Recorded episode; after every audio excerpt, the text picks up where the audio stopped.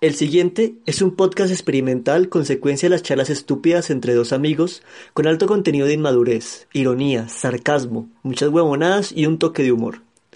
No se recomienda el consumo de tanta cháchara para personas que puedan sufrir algún tipo de reacción alérgica a las idioteces.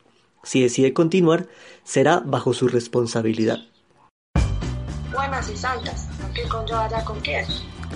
Al con uno para el con dos, sí, R, le copio. Siga, siga el con dos para el con uno.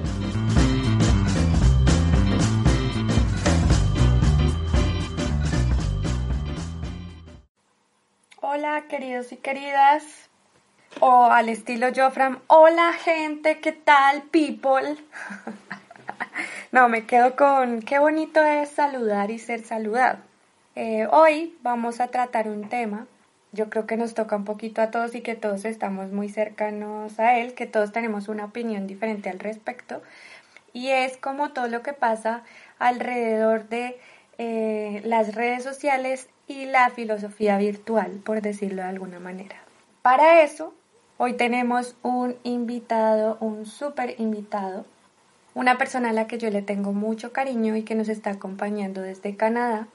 Eh, fue profe mío y él se llama Oscar Harker. Entonces, este episodio va a estar divertido, divertido. Entonces, empecemos.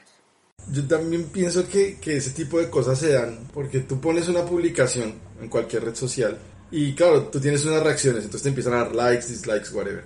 De pronto, no sé, pusiste una un poco filosófica o un poquito trascendental, no sé. Ese día estaba, te sentías inspirado y pusiste algo así, ¿no? Y ¡pum! Un reguero de likes entonces tú, no sé, habitualmente tienes 50 likes, 30 likes, no sé qué, y de pronto ese día 125 likes, y tú, oh, entonces tú dices, oh, voy a hacer otra publicación parecida. Entonces está, y empieza un efecto ahí de bola de nieve, pero malísimo, es una cosa terrible. Entonces termina la gente volviéndose un, no sé, un filósofo de, de, un Sócrates 2.0. Exacto. Porque pues dice, no, pues es que esto, esto tiene más likes y cuando yo pongo las fotos de mi hijo, o lo que sé, o las de mi perro, entonces más bien empiezo a hablar de... Ese es un tema también complicadísimo en las redes sociales. Te dan, te dan like y uno como que más se, se entusiasma en montar más cosas. O sea, somos como unos filósofos digitales, como pospago, pospago de likes buscamos, buscamos que da más likes y por ahí vamos filosofando, vamos eh, elucubrando nuestro, nuestras reflexiones ah, empujados por el like. Me hicieron pensar, ¿a ustedes no les ha pasado, por ejemplo, cuando entran a ver sus, un día como hoy en Facebook y encuentran, lo que hablaban ahorita del tema de las fotos, pero con esas reflexiones que uno hacía antes en Facebook, ¿no? Que uno escribía, bueno, por lo menos a mí me pasa mucho, que, que escribía una cantidad de estupideces que en su momento yo decía, oh, mírame lo, lo brillante que soy, ¿sí? O sea, ¿quién como yo? Y hoy voy y miro eso y digo, como no seamos tan maricas, eliminar, eliminar, eliminar, que no quede evidencia. a ustedes no les... A mí no. A mí no me pasa porque yo nunca he sido de publicar mucho y me mido mucho en lo que digo porque a mí no me gusta hacer el ridículo así. O sea, que es más, que uno dice, ay, tan bonito ese atardecer, cómo salió de lindo en la foto. ¿Y qué? ¿Qué, qué se pone? O sea, uno piensa, Dios es grande, la infinidad. Eh, no sé, eso, es que como que eso no lo voy a Somos poner. minúsculos. No voy a poner. Y yo no soy Sí, y sí, y yo pienso eso, pero yo no voy a poner eso en una foto. Entonces yo no, yo no, y yo no publicaba tanto. En la época en la que empezó Facebook, si no estoy mal, yo era alumna de Harker. ¿Cierto o no? Sí, de hecho, nosotros hicimos un experimento bien interesante que fue, digamos, poníamos un trabajo en clase, había que hacer un trabajo cualquiera que esté fuera, pero el tema era que hay que publicarlo en Facebook, ¿te acuerdas? No, a mí no me tocó eso. No te tocó, a mí me tocó, yo lo hice con unos alumnos y, y pues mi intención simplemente era que, pues que ellos hicieran público su trabajo, porque realmente un tema interesante ahora que estamos hablando de filosofía digital, fíjense que creo que tiene muchísima relación. Hay mucha eh, suposición de lo que pasa al interior de, de, una de un, digamos de una de un aula universitaria por parte del resto de la sociedad. Es decir, por parte de los papás, por ejemplo, por parte de las personas que no han tenido acceso a, a ir a una universidad. Entonces todo el mundo asume que allá dentro de la, del, del, salón pasan un montón de cosas. Algunos asumen que no pasa nada, que eso es borrachera, libertinaje, que sí, es, su mayoría es eso. O jugar cartas, por, por ejemplo. Pero otros asumen que eso es una cosa ultra secreta, ¿no? Laboratorios, pues, y cosas.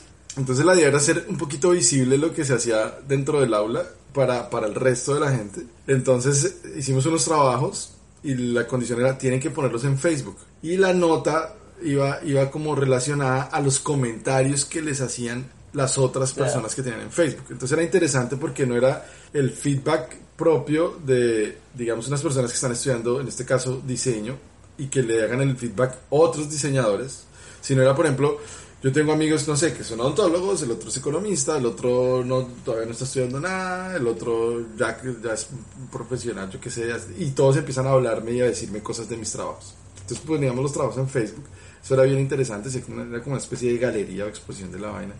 Lo interesante era que cuando hacían el trabajo, no lo hacían pensando en, o oh, a sacar una nota, o para que, no sé, el profesor claro. me nota, sino, no, marica, yo no puedo hacer el ridículo. Entonces me toca hacer una vaina medianamente decente, porque la voy a poner ahí y toda mi gente lo va a ver y van a decir, y para eso está estudiando diseño, para hacer esa vaina tan horrible. Entonces se esforzaban y recuerdo mucho que ahí eh, nuestro queridísimo, ilustre, iluminado líder, eh, eh, decano que teníamos en aquella época, él dijo, oiga, eso está chévere porque definitivamente genera como un compromiso diferente de, pues, de, la, de la acción académica. Oiga, lo estoy haciendo por otras razones también. Y eso lo tuvimos como un par de veces ahí. Fue interesantísimo poner como los trabajos académicos en el Facebook personal de cada quien. Eso fue chévere. Y era muy chistoso leer los comentarios de los otros amigos de otras carreras o los familiares, la mamá por allá. Uno, ay, tan divino, papito, ¿cómo te quedó eso? Cosas así, marica. Era un parche, era un parche, era un parche. Esa es la Mira que, mejor. que ahorita que hablas de eso, nosotros también tuvimos en la universidad un trabajo similar. O sea, nosotros tuvimos que hacer, ese fue para la época del Harlem Shake, ese baile que, que era todo ridículo, que grababan videos la gente que se hizo súper viral. Sí, sí, para sí. los que no, los que son muy, muy, Ah, muy jóvenes, no acordarán. En mis tiempos. Y entonces, un profesor nos puso a que teníamos que hacer videos virales similares, ¿sí? Y que teníamos que grabarlos dentro de la universidad. Entonces con nuestro grupo hicimos un baile, supuestamente es que el Pac-Man y nos disfrazamos de Pac-Man y de fantasmas y bailando por toda la universidad. Una cosa súper ridícula. Pero la intención era Esas que... cosas que lo ponen a hacer a uno los profesores de la universidad, sí, no. No, y uno que no puede ser ridículo, ¿no? Fue perdera de tiempo.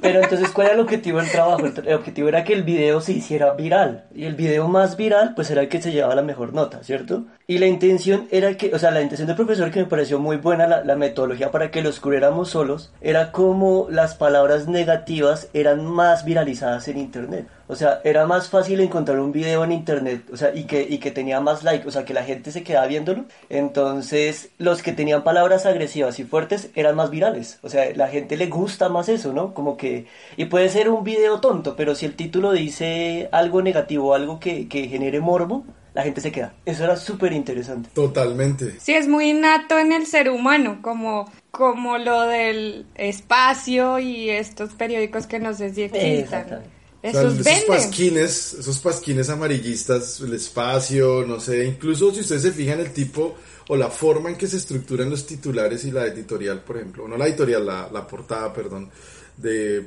periódicos como Publimetro, son mucho más como boyeristas de alguna forma, por decirlo así, o mucho más exhibicionistas, creo que es la palabra correcta, que lo que puede ser un periódico, no sé, como El Tiempo, vamos a decirlo de esta forma, o El Espectador. Entonces pone más más bombo en lo negativo, exacto, es más morboso es- la forma en que expone la noticia que el otro que la otra publicación. Y generalmente uno va a ver la profundidad de la información es cero, pero tiene mucha más mucha más rotación ese ese digamos ese medio que el otro. Creo que es algo casi que innato, ¿no? Siempre estamos muy muy Morbosos, somos como del- sí, morbosos. Hay un accidente y trin mirando, todo el mundo Pero mirando. si llevamos ese, esa, esa, ¿cómo se diría? Estrategia de marketing, por decirlo así, a las redes sociales, a la filosofía moderna, que es lo que estamos hablando hoy, eh, eso también genera mucho filósofo de Internet. O sea, no sé si ustedes se acuerdan, por ejemplo, de ese, esa polémica que hubo hace poquito con esta película Lo que el viento se llevó, que supuestamente era una película racista Sí, sí, y que HBO la iba a cancelar, no sé qué.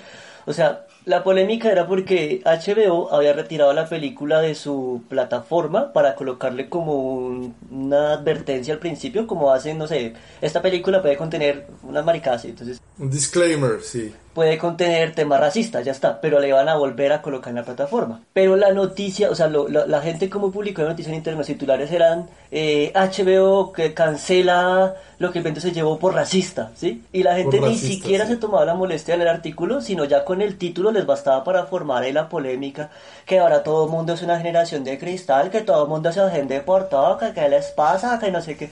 Y uno como parce, o sea, al menos lee la noticia y, y pelea por lo que... Pero no, la gente ni siquiera lo lee, o sea, ya, ya pelean es por pelear. Somos unos filósofos digitales, pero no leemos. Exacto. Nos da pereza leer. O sea, ¿qué clase de filosofía nos espera si no leemos?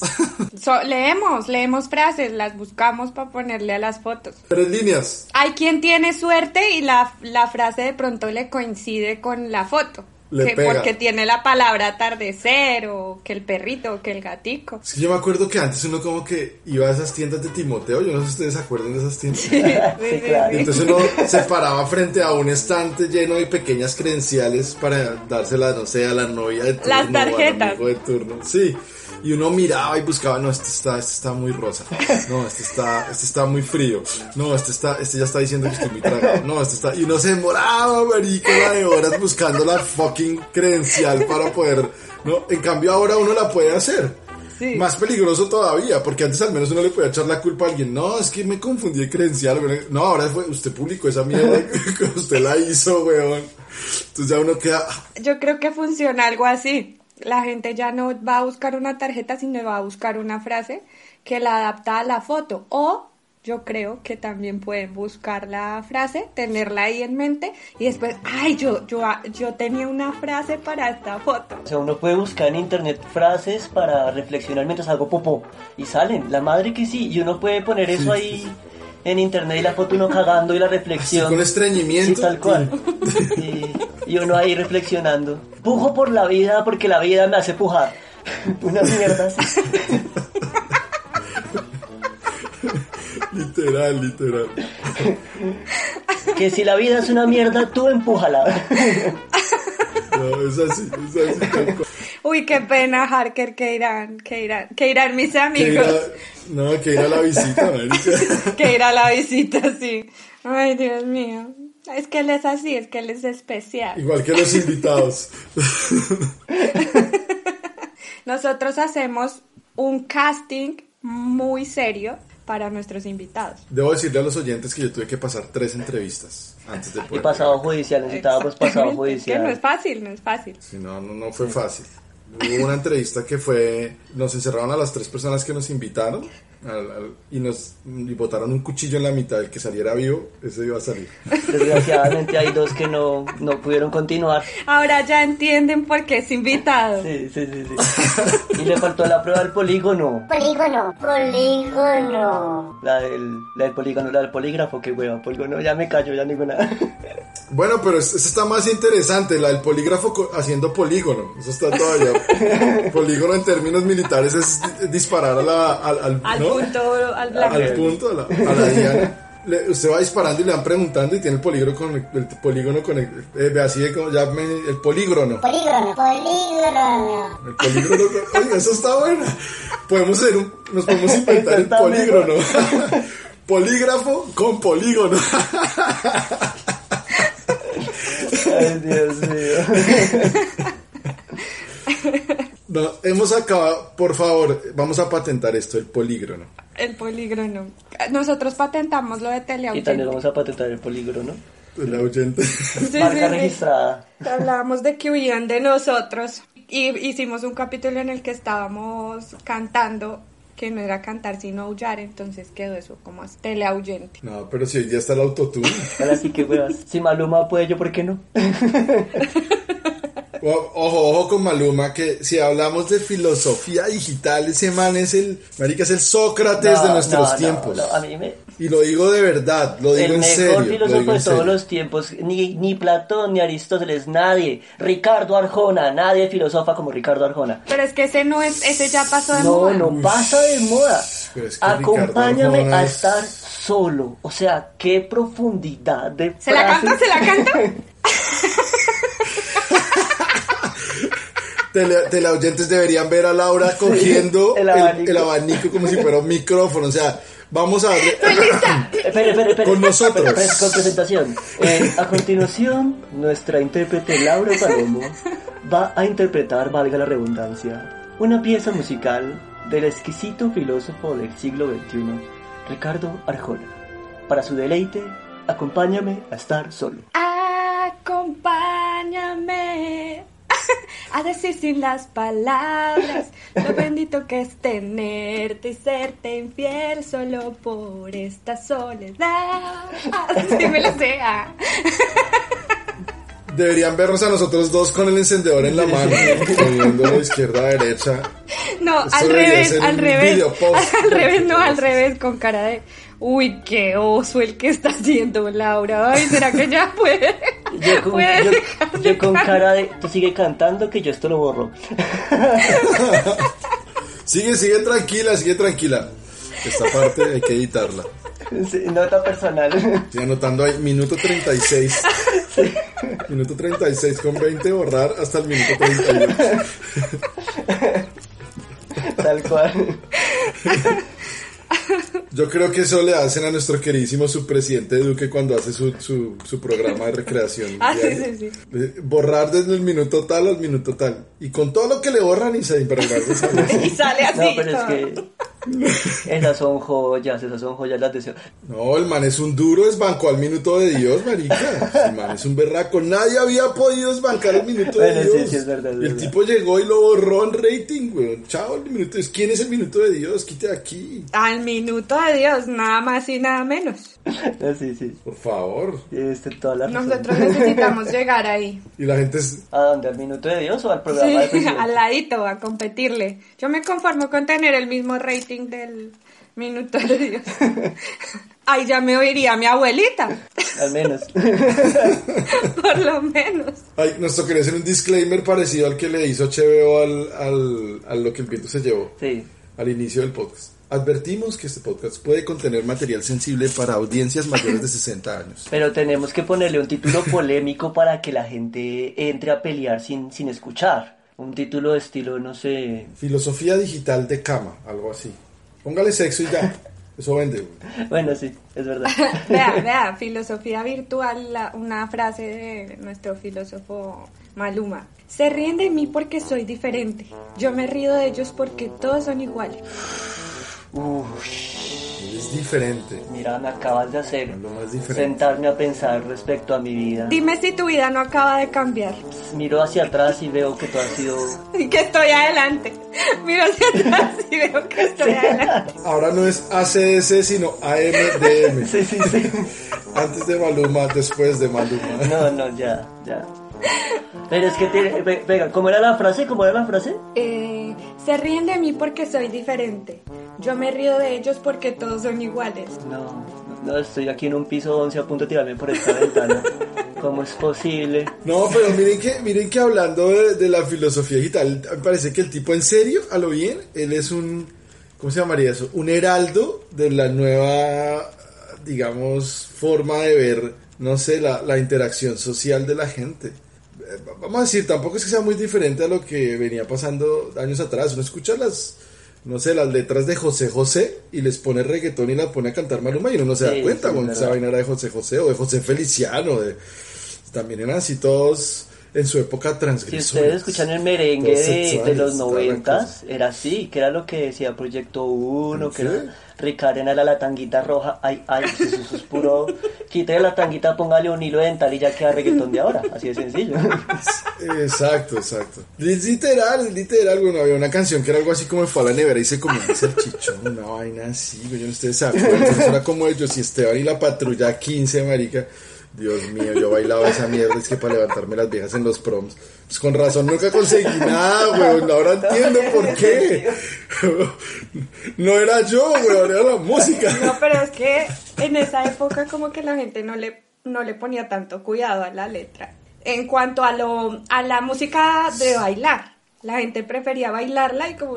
Pero es que hay que ver que yo le apunto, digamos, si ustedes escuchan, no sé, eh, el que se duerme, este, Cheo Feliciano creo que es el que canta, esta de salchicha con huevo me pidió al amanecer, Sí, sí, sí. pues es que es una forma muy sutil de decirlo, a como lo dicen hoy en día, por ejemplo, este, el compositor del año, Bad Bunny, ¿sí? El, el que ganó el compositor del año. Ah, sí, sí, sí, Canciones de compositor estilo, te lo meto, te lo saco y te lo restriego. Pues hombre, o sea, al menos en esa época eran sutiles, ¿sí? Falan se comió mi salchichón, salchicha con huevo, o sea, hay una forma más... La de salchicha con huevo, yo pensé que le había dado hambre, había llegado tarde de una fiesta y le y llegó a comer. Sí, eso, quédate con eso, quédate con eso, sí, sí. Fue un desayuno tradicional, Laura, sí, sí, quédate con eso. No, el desayuno tradicional hubiera tenido tamal. Acuérdense, ¿no? Que la vida es como un tamal. todo tiene relación. Todo vuelve al tamal. Pero es que hoy en día las sutilezas se han dejado de lado. Hoy en día todo es más directo, más vamos al grano, más ya, ya. Venga, mami. Pero yo creo que lo mismo pasa con todo. Exactamente lo mismo pasa con todo. O sea, andamos como en un... Ya no hay necesidad. Lo que hablábamos, por ejemplo, la foto que usted decía de actores que estaban allí, elige unos actores y tal. La gente de pronto antes hubiera sido más sutil para abordar ese tema, haber dicho, oiga, hay un- la foto se ve como con un tema de exclusión, alguna cosa así. No, ahorita la gente va al conflicto de una, Sí. ¡pum! Van al choque, o sea, van a la candela. Si uno ya quiere la emoción fuerte, ya. No te pongas con preámbulos aquí, de que antesalas. Todo sigue el mismo, con el mismo proceso de simplificación, no sé, de aceleración. Pero como vamos, como queremos todo rápido, que incluso escuchamos a este tipo de gente y nos termina gustando. Porque a mí, o sea, yo no digo, por ejemplo, que no escucho a Maluma. Yo no lo tengo en mi Spotify. Pero si yo voy a una fiesta, yo tengo que bailar reggaetón. Si no son las fiestas, salsa, merengue y todo. Pues es que es inevitable. Sí, claro. O sea, la única forma de no escuchar a ninguno es meterse en una cueva y nunca más salir, porque es que igual van a estar en todo lado, o sea, Además, hasta de los verdad que salen en no todo, sé, en todo, en todo. No, Sí, no, sí. no es tan chévere, no es tan chévere. saturan. No sé cómo permear un poquito esas filosofías, porque a mí no me gusta tener en mi mente eso, porque no, no me aporta. No sé si uno... ¿Qué cosa? ¿Cómo así? Ese tipo de filosofía, Maluma, Ah, J Balvin. Yo veía, ah, hay un, hay un youtuber que me fascina. Yo no soy de youtubers, pero este me encanta. Se llama Alvinch. Hagámosle propaganda. ¿Sí lo has visto? Sí, es muy bueno. Es genial. Sí, el tipo es muy Él bueno. escucha, por eso hablamos de él, ¿cierto? Sí, sí, ahí lo vamos, Es que lo vamos a Nosotros somos muy populares. Vamos a ganar nuestra comisión. Claro, claro. Usted- ustedes entran a nuestro canal de, de YouTube y ven 26 suscriptores, pero son más, solo que ocultamos los otros 200. Es- este podcast es patrocinado por Alvinch. No, por Alvinch, por el programa de Duque, por Maluma, ¿por quién más nos patrocina aquí? Maluma, hasta Ricardo Arcoma, hasta Ricardo Arjona nos da comisión. tenemos una mano de patrocinio. Pero es decir, a mí me parece interesante y yo lo decía en serio cuando decía que, pues bueno, yo no sé si Maluma escribe sus letras, la verdad ni siquiera me he tomado la molestia de, de indagar en ese tema, si es él quien escribe sus letras, pero digamos que la persona que escribe las letras que canta Maluma, bien puede ser él u otra persona. A mí en realidad sí me parece que hace un discurso, vamos a llamarlo filosófico, porque él está vendiendo la, es de eso que estábamos hablando, la vida del fast food, llamémoslo de esa forma. Es como la vida rápida, listo, ya, no, no te pongas con entremeses y con miles de, de- de cubiertos y miles de platos, no, vamos a la mano a la presa, carajo, esto es team, vamos a lo que vinimos. Sí, es verdad. Y ya, y después, chao, nos vemos. Entonces, realmente si uno analiza, es, Es su filosofía. es un discurso filosófico, es una, man- es una postura, es una manera de, de interpretar un montón de realidades, las relaciones de pareja, el trabajo, qué sé yo, el éxito incluso. Bueno, ¿qué es el éxito para esta persona? Eso era lo que me acordé de Alvinch, que él decía, eh, J Balvin y Maluma venden, digamos que una mm, visión del éxito, Ilusión. que es, por ejemplo, el éxito para ellos es cuando pueden comprarse su avioneta. Y entonces hacen un video súper elaborado y con drones y no sé qué, el día que le entregan su avioneta con su logo y su marca en la avioneta dorado y cuando se suben a la avioneta y eh, brindan con cava y es como todo el mundo sueña eso y aparte te dicen todo el mundo puede lograr eso si se lo propone lo cumple lucha por tus sueños que si lo pude hacer yo lo puede hacer cualquiera Yo vengo de abajo. Exacto, Exacto. Sí, sí, Esa filosofía que uno dice, o sea, bueno, en realidad sí, como dices tú, puede ser una filosofía, la de ellos. El problema es cuando se, se populariza y todo el mundo piensa que eso puede servir para el resto.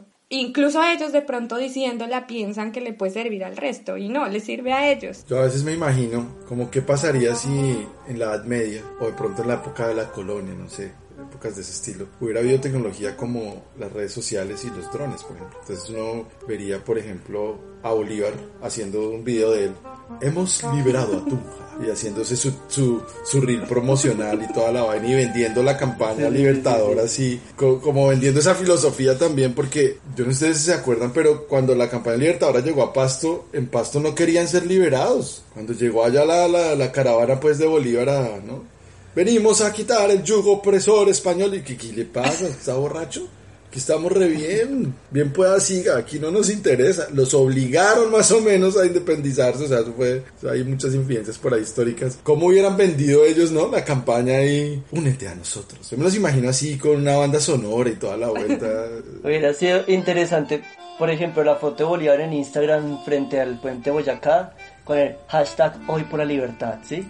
Y debajo los comentarios de los uribistas, digo, de los que no querían liberar. Ups, un lapsus. Un lapsus. Bolívar terrorista, Bolívar comunista, Bolívar petrista, digo, Bolívar comunista, así, así, comentarios así. Bolívar mamerto. La tierra es plana. Sí. Sí, sí, sí. O yo me imagino por allá en el oscurantismo como eh, hashtag eh, reporta tu bruja, algo así. Hashtag de- de- denuncia, de- denuncia a la bruja, Hubiera sido brutal eso. Sí, algo así. Hashtag todos contra las brujas.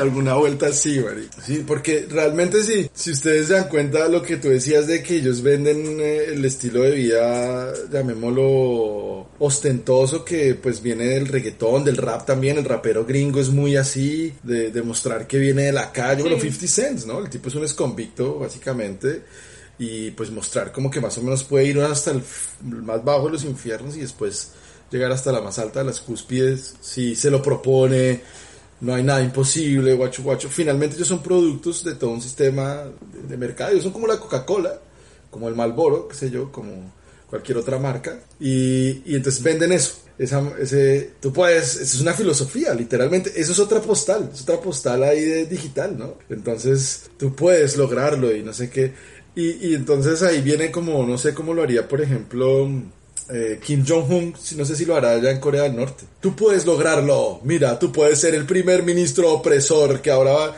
tengo entendido que mandó a recoger todos los perros en Corea del Norte. Ah, sí, sí, sí. Sí, que.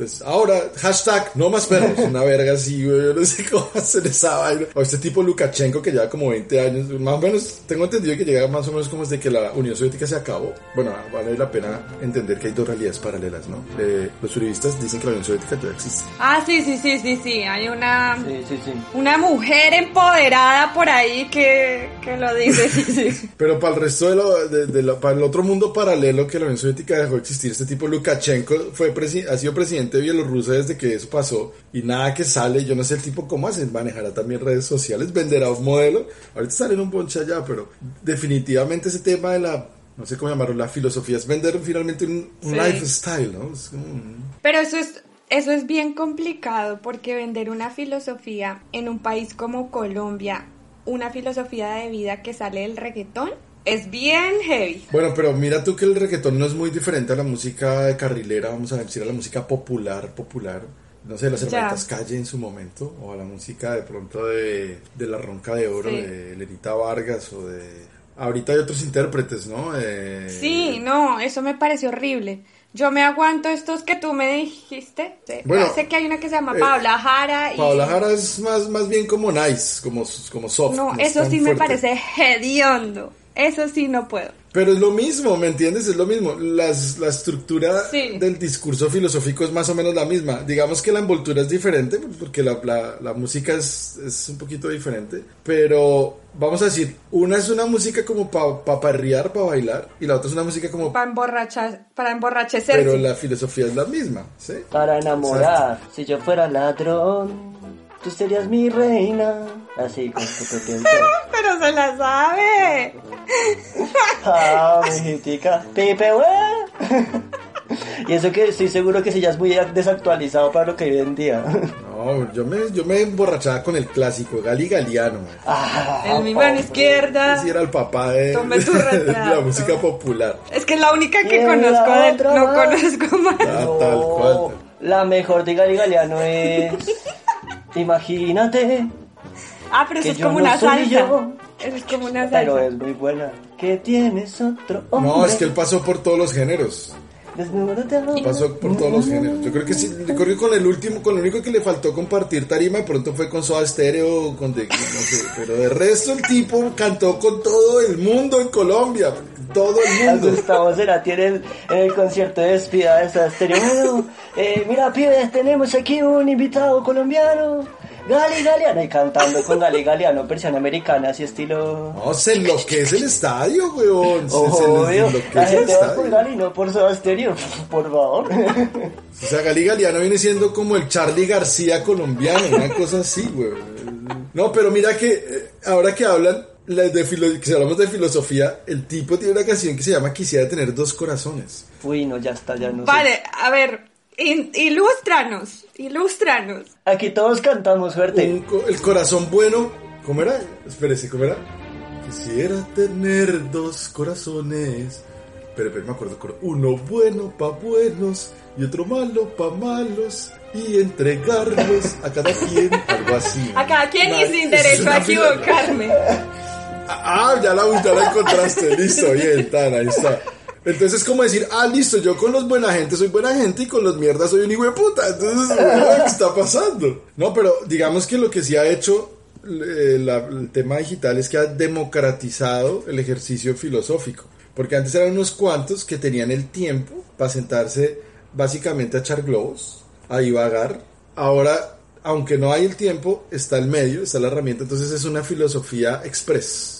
Es una filosofía express. Entonces volvemos a ese concepto como el fast food, pero entonces ahora es una filosofía, pero es democratizada. Entonces antes el tema filosófico era para unos pocos y eventualmente se, se permeaba al resto de la gente, el, el, digamos, el acto filosófico. Ahora lo tenemos aquí, en la mano. Entonces mientras voy en el bus, mientras estoy haciendo popis, ¿no? Mientras estoy, no sé, en el manicure, mientras me están haciendo el pedicure, entonces puedo ser filósofo expresa ahí en ese momento. Digamos que por tiempo, por distancia y porque pasa como la como el fast fashion que tiene uno una prenda ahorita y el- esta misma no me la pongo el siguiente verano. Ah, La filosofía se vuelve como, Sí. eh, ¿cómo se llama eso? Estacional también, ¿no? Entonces tiene caducidad. Hoy está de moda esto, pero si no me monto en la ola ya, Sí, sí. en 15 días ya no tiene, ya, ya, ya caducó. ¿sí?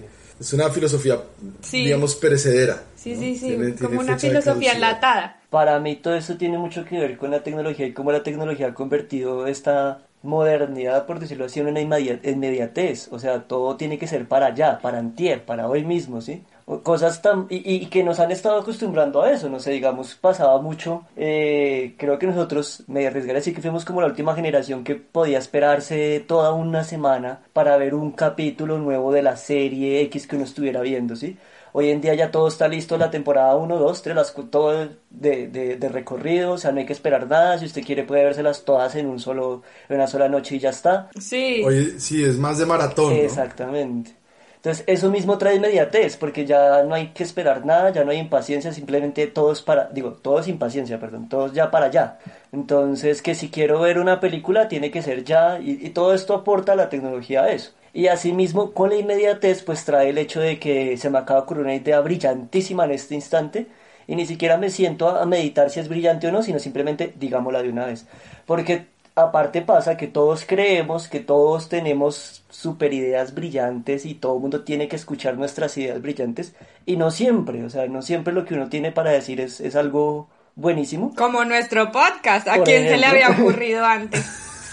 pero pasa que, que todo el mundo tiene, o sea, hay una cierta, no sé cómo, cómo decirlo, como una sensación de que lo que yo digo es lo más importante del mundo y todo el mundo tiene que escucharme y, y todo el mundo lo, entonces si eso es una persona, ahora, no sé, 20 millones de personas, un ejemplo, todos en lo mismo, todos decimos lo más importante del mundo y todos tienen que escucharnos, pues, o sea, ¿quién escucha a quién? ¿no? Eso es una Yo falta creo de que ese punto tremenda. es el que es como el que me hace a mí pensar en tener una filosofía de vida que de pronto va más atada a la crianza o a las raíces que no una filosofía que vaya pasando. Pues yo lo que, lo que, lo que rescato ahí un poquito es como que tenemos un hábito más de hablar que de escuchar, Mm. digámoslo así. Entonces todos somos muy rápidos con la palabra, muy rápidos con la palabra, por ende con la crítica y el juicio, pero no escuchamos. Entonces siempre se nos ocurre que mi idea es la brillante, es decir, mi postura es la válida, o mi postura es la única que tiene validez. A veces a mí es lo único que se me ocurre esta idea, o yo soy el único que hago este análisis, o yo soy el único que tengo eh, la voz para decir esto. Pero no escuchamos, no, no leemos, no, no, no nos tomamos ese, ese tiempo de, de mirar. Y eso también hace que sea tan perecedera la, una postura o una opinión, Exacto. porque nadie la, finalmente nadie la está escuchando. Exacto, por eso yo muchas veces limito mis opiniones y por eso yo a veces soy así como calladita. Es justamente por eso, porque a mí no me gusta. Sé que alguien más puede tener una super idea. O me pasa con cantar, por ejemplo. Es como, no, tú cantas muy bonito. Mm, vale, gracias, me gusta. Yo no sé si lo hago bien, si lo hago mal. Pero es que hay gente que sí lo hace bien, que ha estudiado, que ha hecho un montón de cosas, como para yo salir a decir, escúchenme, véanme, y eso que ahora lo he hecho un poco como un reto. Y tres doritos después, Laura en su avioneta. Hashtag, si lo sueñas, lo puedes. con mi, con mi cava. Hashtag Maluma tenía razón. Oigan, esa es la otra, ¿no? Eh, ahora uno ya no se puede burlar de nada porque eso es Ay, sí. políticamente Incorrecto. censurable, ¿no? Eso a mí personalmente me molesta porque yo soy de los que me Sí. burlo de todo. Entonces es como que ya no me puedo burlar de nada. Es que todo el mundo es delicado, todo el mundo A mí me llora. pasaba en la universidad, ¿te acuerdas, Lau? Yo, yo trataba de manejar una dinámica en los grupos con los alumnos para, pues muy horizontal, marica, porque finalmente pues, yo siempre pensé, acuñándolo de filosofía, vamos a decir, yo siempre percibí que el tema de ser uno docente pues era simplemente ser uno más viejo que los que estaban al lado, pero realmente uno no era que tuviera ni la verdad revelada, ni el axioma a dos manos, ni mucho menos. Entonces era una interacción mucho más horizontal la que yo buscaba. Entonces en, esa, en ese orden de ideas yo trataba Y era más cercana. Exacto. Y por ahí en ese orden de ideas yo, yo digamos, era montador, pero también permitía que me la montaran, ¿no? Era como Sí. abriendo esa puerta de confianza. Por eso era de los profes más pop. Ah, sí, sí. que sí. todo el mundo se pedía los, las clases con Harker. Ese, ese, ese apodo, ese mote, me lo otorgó mi ilustrísimo, dignísimo eh, decano. Me, me dijo, usted no es profesor, usted es popfesor. ¿Ah, Pop- sí? Sí, Yo no sabía. claro. hashtag popfesor, eso fue creación de Salcedo. Por favor, por favor. No, no, Me no. dijo un pajarito, una paloma, que es que cada vez que llegaba tarde la boleteaban por ahí y la avergonzaban, que la hacían sonrojar. ¿Se acuerda? Uf. Había muchas, había muchas dinámicas en, en mis clases que eran realmente de bullying, podría decirse. Y recuerdo mucho que tuve un alumno en algún grupo, él se llama Luis. Saludo Luis, si nos escuchas. claro, obvio que no se escucha, pero por ¿Qué favor. pregunta, qué, no qué- qué- qué- qué afirmación tan ofensiva, Harker? Todo el mundo nos escucha. Entonces, eh, Lu- Lu- Lucho es daltónico. Ay, por Dios. Y pues obviamente el man combinaba su ropa de una manera bastante particular.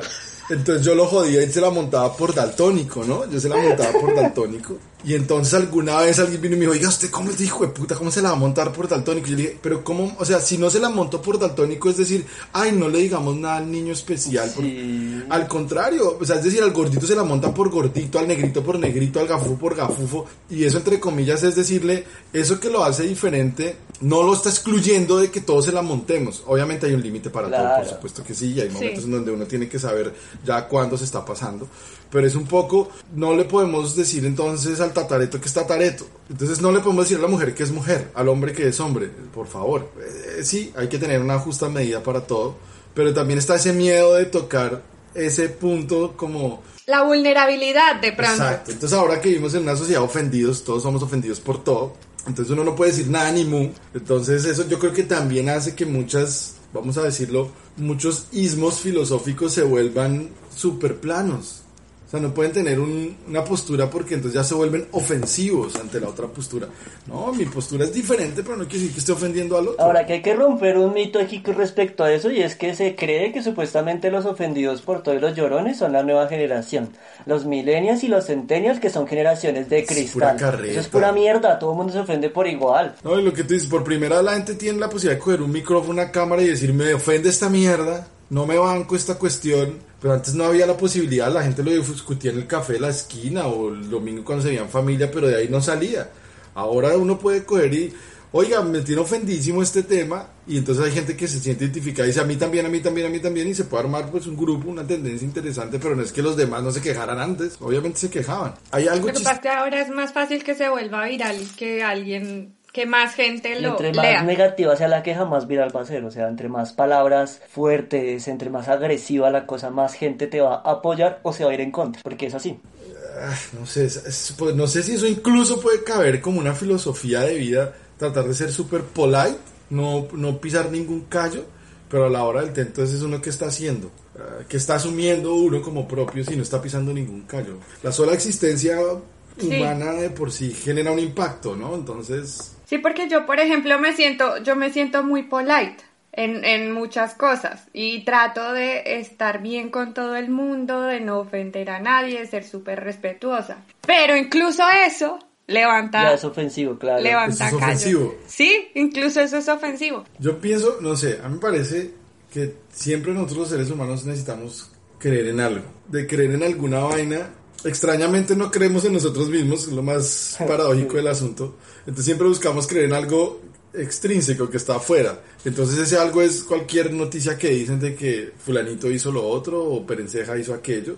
Eso es un- una constante del humano. Toda la vida, to- toda la historia ha sido así, ¿no? Alguien llega con una teoría más o menos que genera trending, solo que antes era diferente Sí. y se volvía una religión o se volvía un credo, no sé, una fe, un movimiento político. Ahora pues bueno, es un poquito más efímero, entonces vuelve un trending topic del día de hoy, pero, pero básicamente de, de pronto eso mismo en otro contexto histórico se hubiera convertido en un ismo milenario, alguna vuelta así por el estilo. O sea, ninguna religión tiene, usted puede comprobar nada, ninguna religión es fe. Y lo mismo pasa con las teorías incluso políticas o filosóficas, ¿no? Pues es fe, ¿sí? cree que eso le gusta más o le cacha más. Ahorita uno es como, no, pues el viejito le dio COVID, a mi viejito Emocho le dio COVID. ¿Cómo va a ser, pobrecito mi viejito Emocho, que lo metieron en su casa por cárcel? No estoy siendo sarcástico, por si acaso, doctor Uribe, no me vaya a hacer nada. Entonces, eh, No, por favor, por favor, por favor. Sí, sí, sí, no sé, siempre tenemos necesidad de creer en algo que está fuera de nosotros.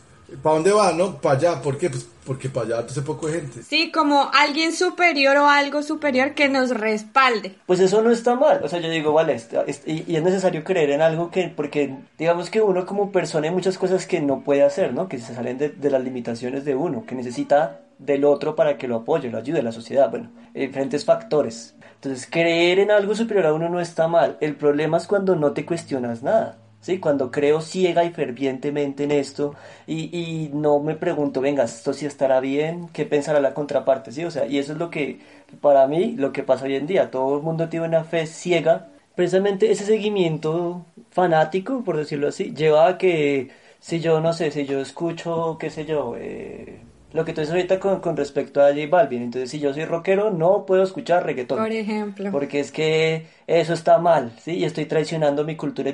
O sea, no- el hecho de que yo quiera escuchar una música diferente a...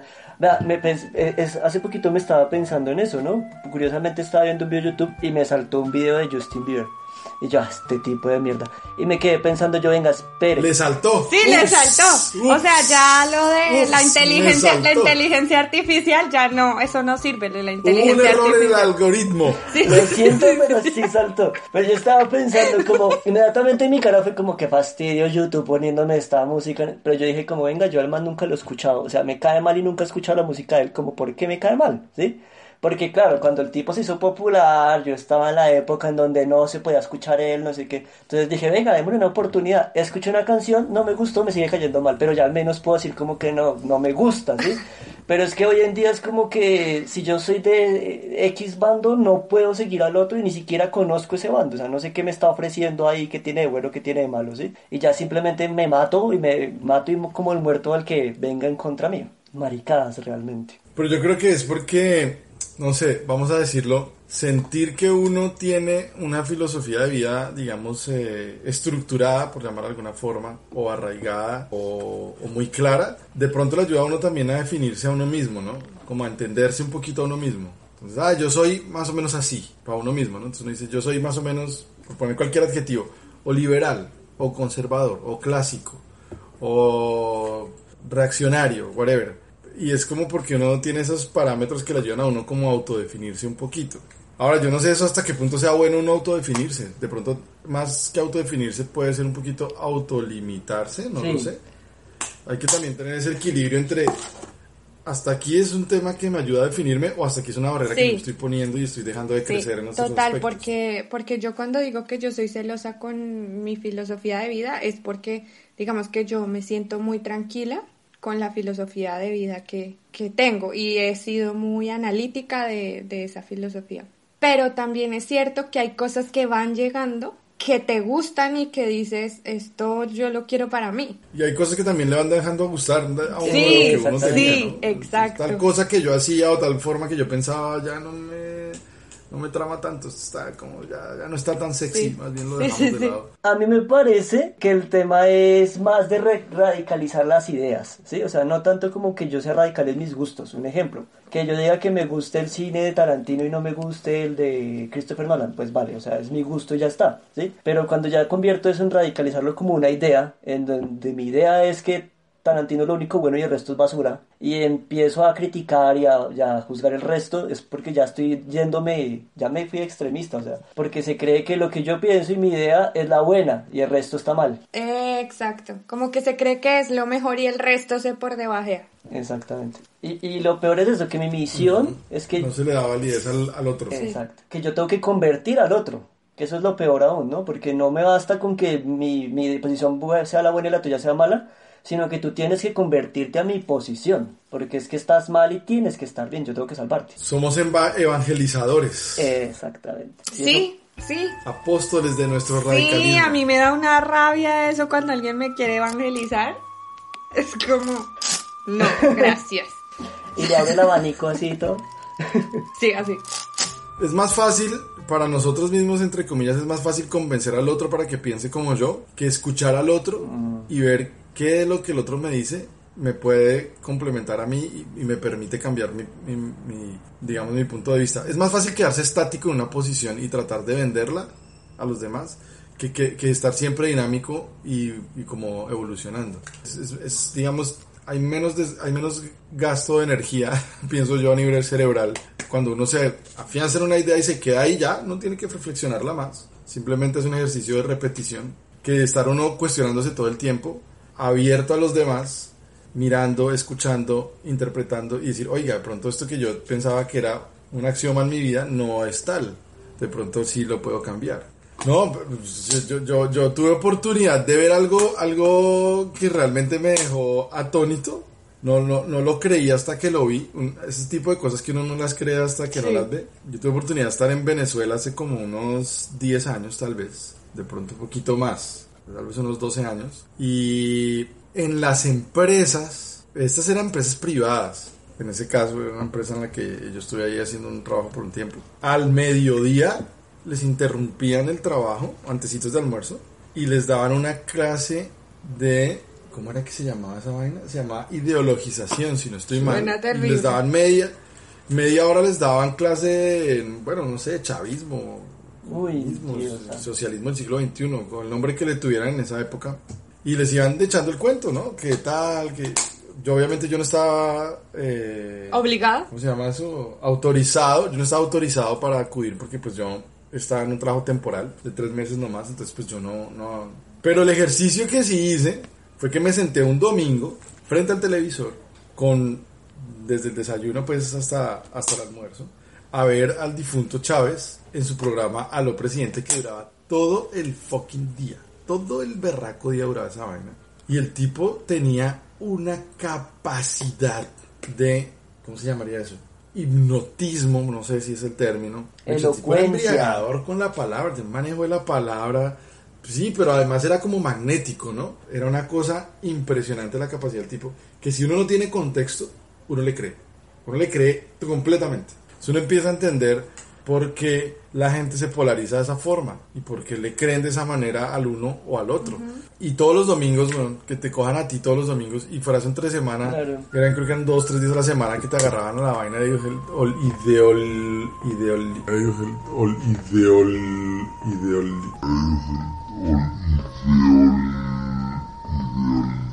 ¿Cómo era que se llamaba? Era Oye, es que además es- ideologización Además es que es, pro- terrible pronunciarlo. Ideologización. Ideologización. que la. Dígalo, a ver, a ver si es pues, capaz no, yo. la- A ver. Ideologización. Ideologización. Ideo- Ideologización. Ideologización. Ideologización.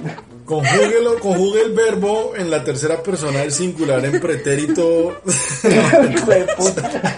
Yo En ideologizo. Tú ideologizas. Él ideologiza. Vosotros ideologizáis. Vosotros ideologizaréis. Ua, el futuro, ese es el futuro. pasado, vosotros Ese, ideologizasteis. ese, ese aquí es un lío. Yo no sé cómo hacen para hablar así. Pero pues, les contaba la anécdota porque realmente sí.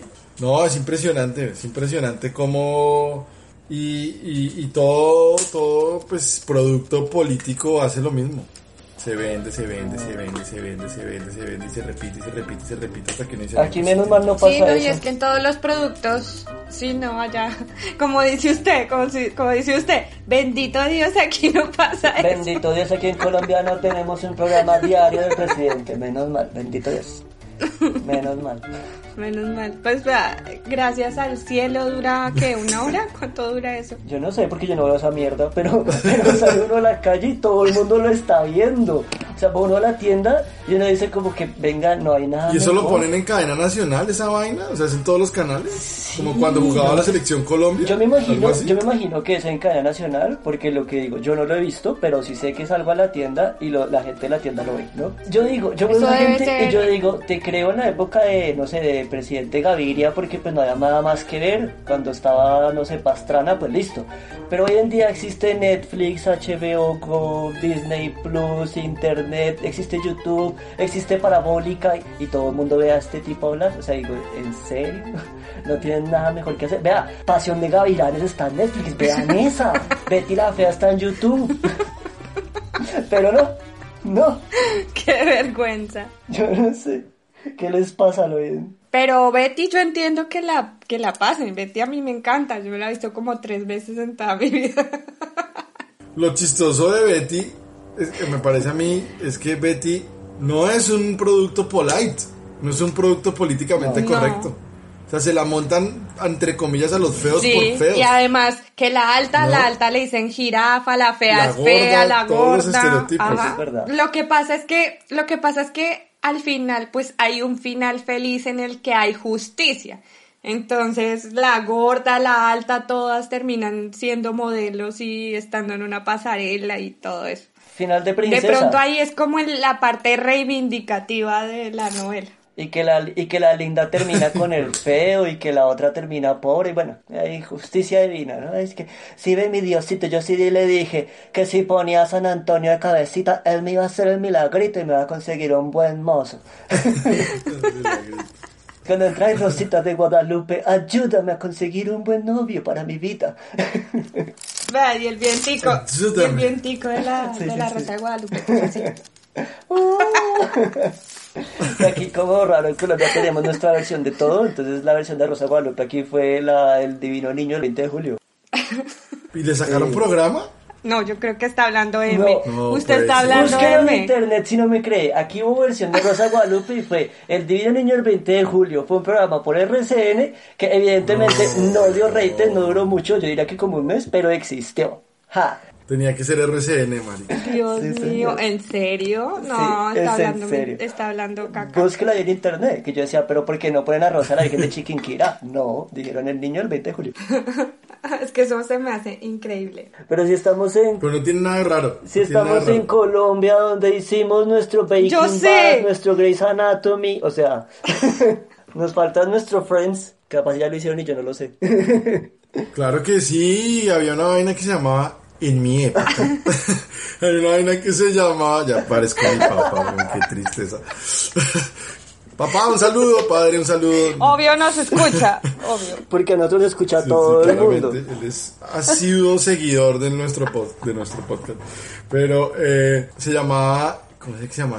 Todos en la cama, una vaina así. Todos en la cama. Ah. Todos en la cama. Y entonces eran todos los estereotipos Todos en colombianos. la eran- cama. creo que era así. Sí, sí. Entonces era como eh, un grupo de estudiantes universitarios en Bogotá. Entonces estaba el caleño, Sí. la paisa, el costeño, no sé qué. Eso me ta, suena, ta, ta, me suena. eh, Sí, sí, sí, yo vi eso. eso era muy viejo. Eso es de los 90, el 94. Sí, por ahí.